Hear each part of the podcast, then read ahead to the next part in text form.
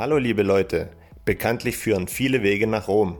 Unsere Podcast-Tour führt über den Münzweg.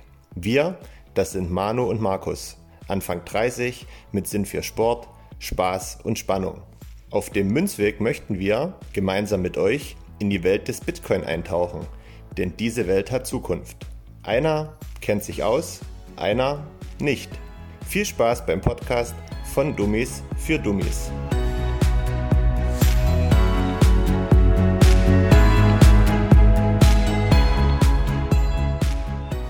Hallo Markus. Ich freue mich auf unsere nächste Folge. Bin hier gerade mal ein bisschen außerhalb von Deutschland im Urlaub und bin kurz davor, wandern zu gehen. Und da ist mir doch glattwegs eingefallen, dass wir den Zuhörern noch eine Folge schulden.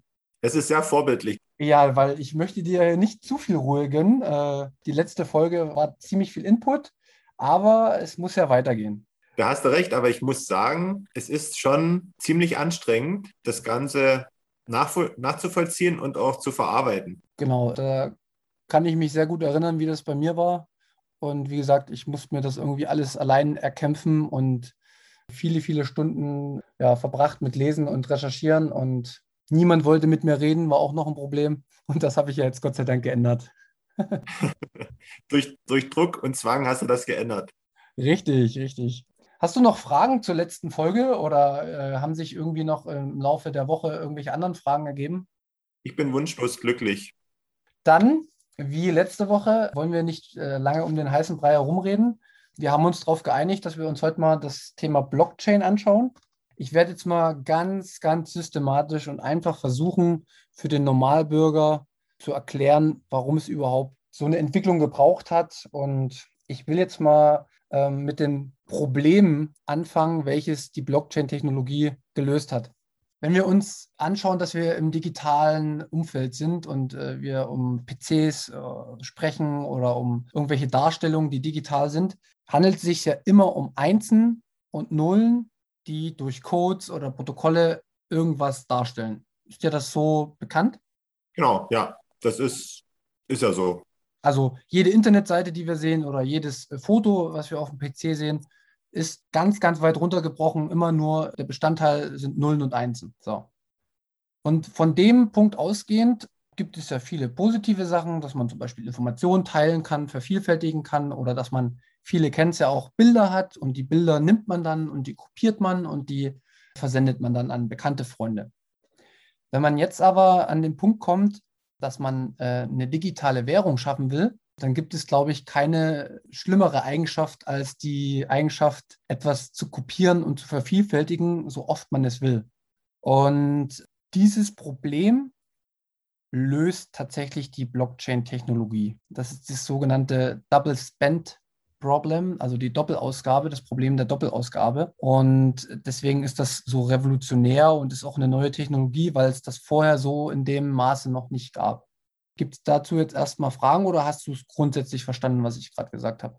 Du hast jetzt noch nicht gesagt, was die Blockchain überhaupt ist und so was die gut ist, sondern du hast gleich mit der Technik angefangen. Aber das ist vielleicht auch gut so oder beabsichtigt. Also ich habe halt angefangen, weil ich finde es immer ganz gut, man hat ein Problem also der Erfinder des Bitcoins hat ein Problem, was er vor sich hat. Und das habe ich gerade beschrieben. Das ist das Problem, dass man Sachen äh, unendlich vervielfältigen kann im, in, im Internet oder an Computern. Und dieses Problem hat er gelöst. Und die Lösung für dieses Problem ist Blockchain. Deswegen, das war so eine kleine Vorgeschichte, bevor ich jetzt auf die Technik komme. Weil nur mit dem Verständnis äh, weiß man auch, warum er das gemacht hat und wie das jetzt aufgebaut ist. So versteht man das, glaube ich, gut jetzt, weil das Ansinnen dahinter gewesen ist, der wollte nicht, dass der Bitcoin unkontrolliert vervielfältigt werden kann. Genau, weil da kommen wir bestimmt in einer anderen Folge dann irgendwann nochmal zu, aber das ist ein ultra wichtiger Fakt von, von Geld und von Währung, dass man das halt nicht einfach so vervielfältigen kann, äh, wie man das möchte. Und kleiner Vorspann für die Zukunft, wenn man sich die Zentralbanken heute weltweit anschaut, machen die nämlich nichts anderes, als Geld zu vervielfältigen, so, wie, so viel sie wollen, um Kredite auszugeben. Und wie gesagt, wir kommen dann später drauf, aber das Problem hat tatsächlich der Erfinder äh, von Bitcoin mit der Blockchain gelöst. Und was steckt denn da jetzt nun dahinter, hinter dem ganzen Ding? Also es ist, es ist alles natürlich digital und sehr, sehr abstrakt für jemanden, der sich damit nicht auskennt. Deswegen habe ich mir ein Beispiel gesucht, das vielleicht jeder von uns kennt. Also wir kennen es besonders gut. Äh, die Situation in einer Kneipe. Also du gehst äh, in eine Kneipe und möchtest ein Bier trinken und dann hat man ja meistens immer so Bierdeckel. Bei uns war es oftmals so in der Vergangenheit, dass man auf die Bierdeckel konnte man aufschreiben, okay, ich habe jetzt ein Bier getrunken und hat einen Strich dahinter gemacht. So. Und an das Beispiel will ich jetzt gerne nehmen, um das auch für Normalos verständlich zu machen. Die Blockchain ist im Endeffekt nichts anderes als ein Block und eine Kette. Und die Blöcke sind mit der, äh, durch eine Kette verbunden. Und ich will es jetzt darstellen mit, der Block ist ein Bierdeckel und auf dem Bierdeckel wird halt einfach geschrieben, wie in der Kneipe jetzt gerade die Besitzverhältnisse sind. Also ich nehme jetzt direkt mal, früher hat man da Bier draufgeschrieben, wir nehmen jetzt drauf, auf dem Bierdeckel steht, Markus besitzt ein Bitcoin. Das ist der erste Block, also der Bierdeckel. Und dann gibt es eine Verknüpfung von dem ersten Bierdeckel, die mit dem nächsten Bierdeckel verknüpft ist. Und auf dem nächsten Bierdeckel steht drauf, Markus besitzt ein Bitcoin. Und dann steht noch weiter, Manuel besitzt ein Bitcoin. Sind die, die Bierdeckel, sind die Blöcke und die Blöcke enthalten immer Datensätze. Korrekt, sehr gut, sehr, sehr gut. Also, wie gesagt, ich äh, glaube, in einer Woche sind wir durch.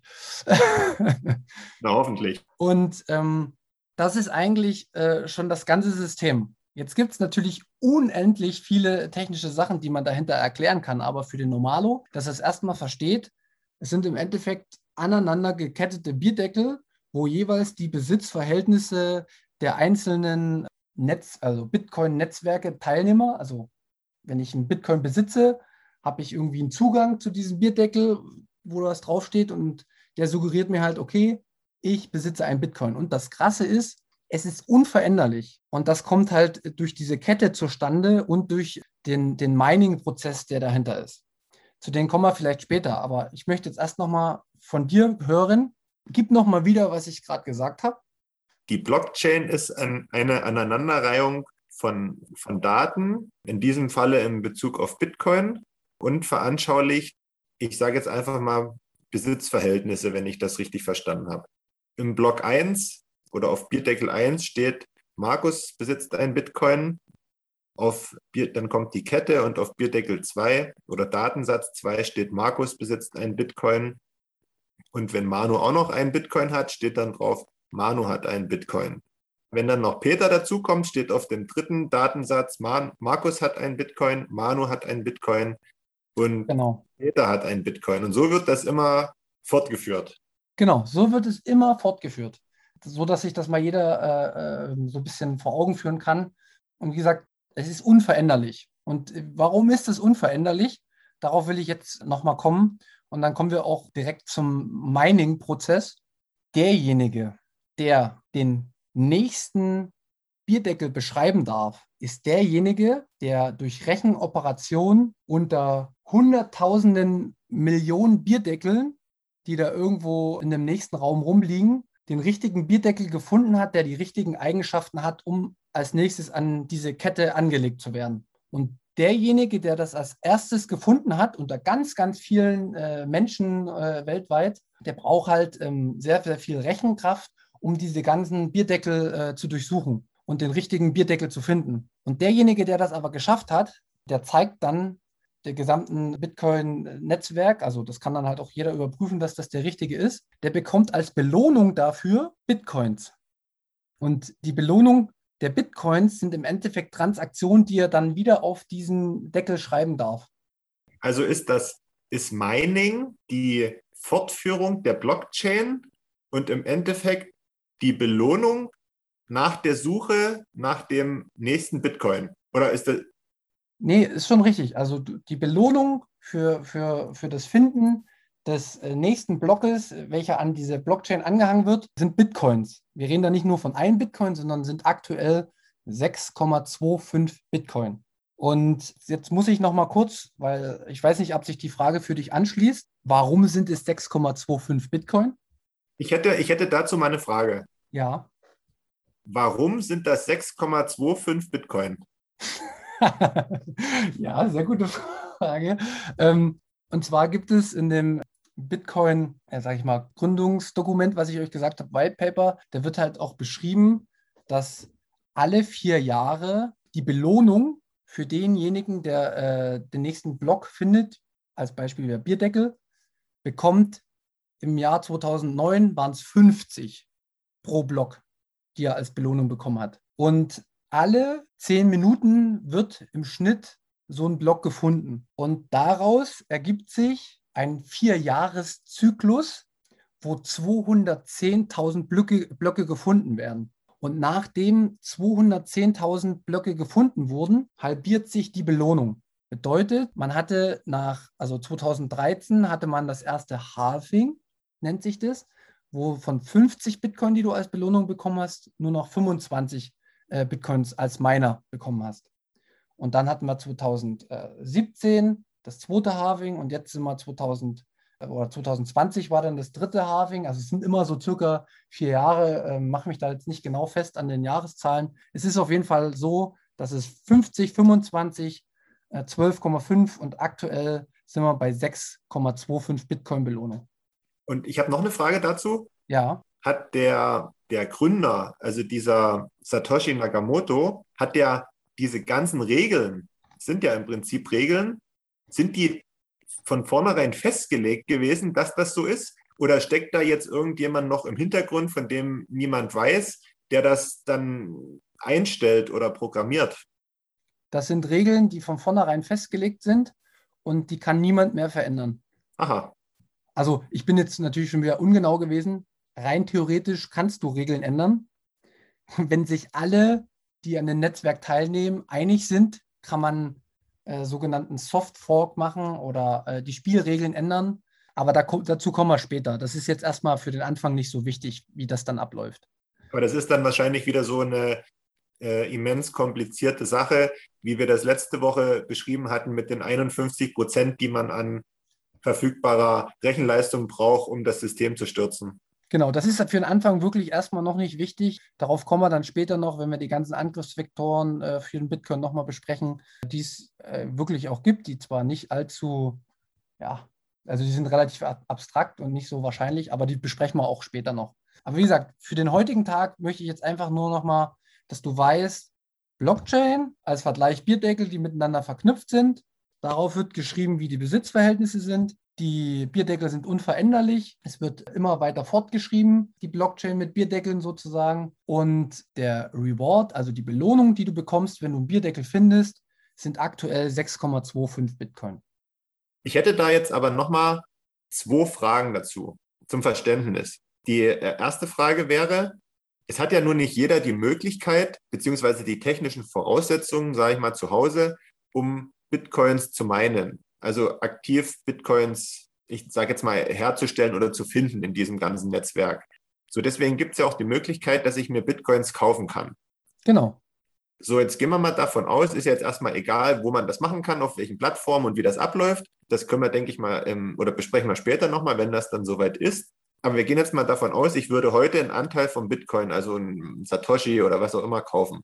Ich kaufe das, gebe Summe X an Euro und bekomme dafür Satoshi. In dem Moment wird für mich ein Bierdeckel an die oder ein Block an die Blockchain geheftet. Ist das soweit richtig? Das ist fast richtig. Also du musst diese Zwischenhändler noch mit betrachten. Am Anfang wird erstmal nur geschrieben, dass jetzt meinetwegen äh, bitcoin.de die Satoshi gekauft hat und die auf der Adresse von bitcoin.de liegen. Also in dem Moment hast du es noch nicht für dich, sondern das liegt dann erstmal wie auf einer Bank, weißt du? Ja. das bei einem Anbieter kaufst. Ja. In dem Moment, wo du das aber von dem Anbieter dir auszahlen lässt auf ein, ich nenne es jetzt mal, also auf ein Hardware-Wallet, also das ist so ein kleiner USB-Stick, den man sich kaufen kann. Ab dem Moment wird in die Blockchain nicht sofort, das kann auch manchmal dauern, das kommt, da kommen wir auch später noch zu, wie das alles abläuft, wird dann beschrieben, dass du mit deiner Adresse, also es gibt eine Adresse, du kannst dir vorstellen, wie so eine, wie so eine ganz normale Hausadresse, die du bekommst, nur bisschen mit mehr kryptografischen äh, Hintergrund. Und da steht dann tatsächlich drin, dass die Adresse, die du hast, die und die Satoshi besitzen. Okay, gut. Dann ist das halt, ist da noch so ein Zwischen, äh, Zwischenschritt dabei, aber okay. Und dann ähm, habe ich das heute gekauft. und jetzt denke ich aber in drei Wochen, jetzt, ich will noch was kaufen. Jetzt kaufe ich das wieder nach demselben Muster, selbe Plattform und ähm, lass das dann auf mein, auf mein Wallet, auf meinen USB-Stick übertragen, dass, dass ich das quasi habe und nicht beim Zwischenhändler liegt. Genau. Wird dann derselbe Bierdeckel weitergeschrieben oder kommt ein neuer Bierdeckel an die Kette dran? Es kommt ein neuer äh, Bierdeckel an die Kette dran und in, an den äh, neuen Bierdeckel wird dann im Endeffekt beschrieben, dass du wieder Satoshis gekauft hast und beide werden dann, also das ist jetzt eine hochkomplizierte Frage, die du mir stellst. Da bin ich selber noch gar nicht so tief drin. Man redet immer von, von Inputs und Outputs bei, bei ähm, Bitcoin. Und äh, das ist tatsächlich schon richtig, richtig komplex. Aber grundsätzlich kannst du äh, dir merken, es wird immer wieder neu beschrieben, dass du das hast. Und es kann auch mal sein, dass das zusammengefasst wird. Also weißt du, dass du nicht noch einen hast, aber diese, diese, diese Prozesse, da bin ich selber auch gerade noch dran, die alle zu verstehen. Aber grundsätzlich kann man dann sagen, dass jeder Kauf beziehungsweise für jede Transaktion alle bestehenden Transaktionen durch meine fortgeführt wird. Genau. Okay. So, das war Frage 1, um das einfach bloß mal so nachvollziehen zu können. Und Frage 2 ist, das hattest du vor ein paar Minuten mal erzählt, als es um die Blockchain ging, da hattest du gesagt, dass diese ganze Sache transparent ist. Das bedeutet, dass jeder, der will, von außen auf diese Blockchain gucken kann, ohne etwas verändern zu können. Das bedeutet, jeder kann sehen, wie viel ich möglicherweise an Bitcoin besitze oder wofür ich die aufwende oder wie, wie, wie hängt das zusammen? Ja, es, gibt ja, es gibt ja die Adressen. Ich habe ja erst von Adressen gesprochen. Ich habe ja nicht davon gesprochen, dass in der Blockchain explizit drinsteht, dass Markus, also klar, ich habe es versinnbildlicht, aber letztendlich stehen da Adressen drin, die kryptografisch äh, verschlüsselt sind.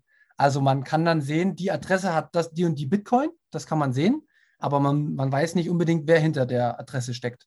Okay, und dann kann man quasi sehen, Bitcoin-Betrag XY ist von Adresse A zu Adresse B gegangen, ohne zu wissen, wo jetzt Adresse A ist und wo Adresse B ist und wer dahinter steckt.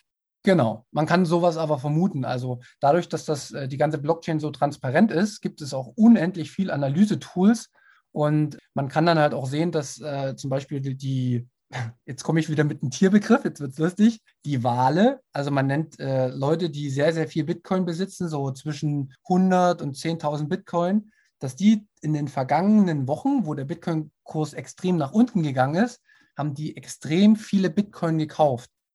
Also die Leute, die schon viele Bitcoin hatten, haben jetzt in der Schwächephase nochmal Bitcoin nachgekauft. Und daraus ergeben sich halt auch immer, also es gibt ganz viele Analysen dazu und daraus kann man aber auch erkennen, okay, vielleicht sind wir auch noch gar nicht am Ende der, der Fahnenstange, was den Preis und sowas angeht. Und ähm, deswegen ist auch irgendwie sehr vieles vorhersehbar an dem Bitcoin-System, will ich mal sagen. Sind das, dann, sind das dann Schwächen oder kann man das gar nicht so unbedingt sagen? Du wirst immer das Problem haben, wenn du es zu privat machst, wenn du das ganze System so verschlüsselst, dass niemand das überprüfen kann, dann hast du wieder das Problem, dass du nicht zu 100 Prozent garantieren kannst, wie die Besitzverhältnisse sind. Und dieses Problem ergibt sich überall bei jeder Kryptowährung. Und Bitcoin hat halt einen sehr hohen Transparenzansatz, um halt, äh, damit halt auch jeder für sich verifizieren kann, dass, das, dass die Besitzverhältnisse so sind, wie sie sind. Und das macht das System eigentlich sicherer. Negativ ist natürlich, dass es könnte ja auch sein, jetzt sage ich mal, die Leute oder die Regierung in Nordkorea, wenn sich da Leute Bitcoin kaufen, die könnten das ja dann vielleicht doch schon irgendwie zuordnen. Und das ist natürlich gefährlich in autoritären Staaten. Aber dafür gibt es jetzt auch schon wieder Lösungen. Da gibt es wie so ein Update dieses Jahr äh, im November. Das nennt sich äh, Taproot. Und das bringt ein Stück weit mehr Privatsphäre noch in den, in den Bereich rein. Nicht 100 Prozent, aber es wird ein Stück weit besser die, die grundsätzliche Transparenz muss da bleiben. Ich könnte mir jetzt nämlich vorstellen, das geht, denke ich mal, nicht nur mir so, sondern auch allen, nicht allen, aber vielen, die, die, die jetzt zuhören, Thema Datenschutz. Das ist ja jetzt so die letzten zwei, drei Jahre nochmal mächtig aufgeploppt, das Thema, durch die, durch die neue Grundverordnung. Und da kann ich mir schon vorstellen, wenn man jetzt schon nachverfolgen kann, ähm, unter gewissen Voraussetzungen oder, oder nachvollziehen kann, wer hinter möglichen oder gewissen Werten steckt, dass das nicht bei allen gut ankommt. Die, die es machen, denen ist das sicher bewusst, aber die, die jetzt vielleicht neu dazukommen, die werden sich sicherlich fragen, hm, ist das denn überhaupt jetzt so, so gut für mich? Ja, kann ich komplett nachvollziehen, die Frage. Und du hast da auch einen guten Punkt angesprochen. Und wie gerade schon eben erwähnt, wird in, in, in Bezug auf das Problem ein Update kommen. Aber du musst es natürlich wieder auf, auf der anderen Seite auch so sehen. Viele sagen ja immer, der Bitcoin ist irgendwie gemacht um, für Verbrecher und die äh, bringen damit Millionenbeträge durch irgendwelche Scams oder durch irgendwelche Erpressungen. Und tatsächlich ist es gar nicht der Bitcoin, mit dem das die Leute machen, sondern da gibt es andere Kryptowährungen, die super, also Privacy Coins nennen sich die, wie Monero zum Beispiel, wo man das nicht mehr nachvollziehen kann. Und da wird halt meistens immer der Bitcoin in Monero umgetauscht, um das halt zu verschleiern. Und das hast du halt eigentlich beim Bitcoin, dadurch, dass es so transparent ist, ist es eigentlich für Verbrecher oder für irgendwelche Leute, die illegale Dinge tun, nicht die perfekte Plattform, um sich äh, zu bereichern. Also, weißt du, es ist wie überall im Leben, es gibt immer Vor- und Nachteile, aber das ist ein heiß umdiskutiertes äh, Thema. Grundsätzlich, der Normalo sieht einfach nur eine Adresse und niemand weiß, was dahinter steckt, mhm. weil die kryptografisch verschlüsselt ist. Da gibt es auch äh, wieder bestimmte, bestimmte Mecha also Mechanismus, der dahinter steckt. Aber klar, wenn es dann tiefer ins Detail geht, dann kann man das schon, oder gerade wenn du jetzt dich anmeldest bei einer Plattform, dann musst du deinen Namen hinterlegen, du musst auch angeben, deinen dein Personalausweis zeigen, aber letztendlich musst du das bei einer Bank ja auch, weißt du? Bei okay. der Bank sind, sind auch deine Daten hinterlegt und wenn deine Bank gehackt wird, kommt auch jeder an deine Daten und dann sieht jeder, wie viel Geld du auf dem Konto hast. Eine 100% Sicherheit gibt es halt in dem Sinne nicht. Das Einzige, was sicher ist, niemand schafft es, an deine Bitcoins heranzukommen, weil du hast durch so ein Verschlüsselungssystem die absolute Macht darüber. Und das ist, was, was, was es sonst auch noch nie gab. Es sind nur die Gedanken. Und wenn, wenn du die Gedanken hast und die nicht verlierst, dann kommst du immer an die Bitcoin ran und niemand anders kann daran. Okay.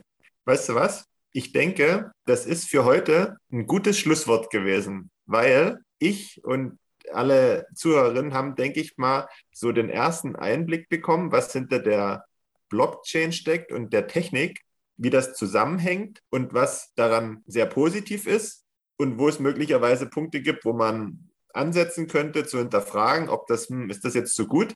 Aber ich denke, wir haben für die, für die nächste Zeit ziemlich viel Spielraum, der sich jetzt auch ergeben hat und, und auch neue Themen, wie zum Beispiel Datenschutz oder was du jetzt zuletzt gesagt hast, dass man mit Kraft seiner Gedanken sehr viel Kontrolle über seine Bitcoins haben kann und wie das zusammenhängt und was du damit meinst, da bin ich jetzt sehr neugierig. Aber ich glaube, das können wir uns fürs nächste Mal aufheben. Ich bin auch äh, deiner Meinung, also das alles zu erklären, ist auch nicht so einfach für mich. Ich versuche das ja wirklich sehr, sehr weit runterzubrechen. Wie gesagt, wenn sich in der Zukunft, wenn jetzt noch irgendjemand Kritik an meinen Beispielen hat oder er Meinung hat, wie er das einfacher und besser noch erklären kann, kann er auch gerne in die Kommentare wieder drunter schreiben. Ich bin da auch offen für weil ich möchte auch mich weiterbilden. Ich denke aber, so ein Grundverständnis konnten wir hier äh, vermitteln. Gibt es jetzt direkt ein Thema, weil du gesagt hast, es hat sich viel ergeben, was du für nächste Folge besprechen möchtest? Ich würde, weil das, glaube ich, ein spannendes Thema ist, gern mal mehr zum, zum Thema Sicherheit noch erfahren. Und ja. eben, was ich gerade gesagt hatte, dazu, wie du das überhaupt gemeint hast, dass man auch eine gewisse Sicherheit Kraft seiner Gedanken schaffen kann das will ich jetzt kurz noch beantworten. Es geht einfach nein, nur um. Nein. Okay. Stopp.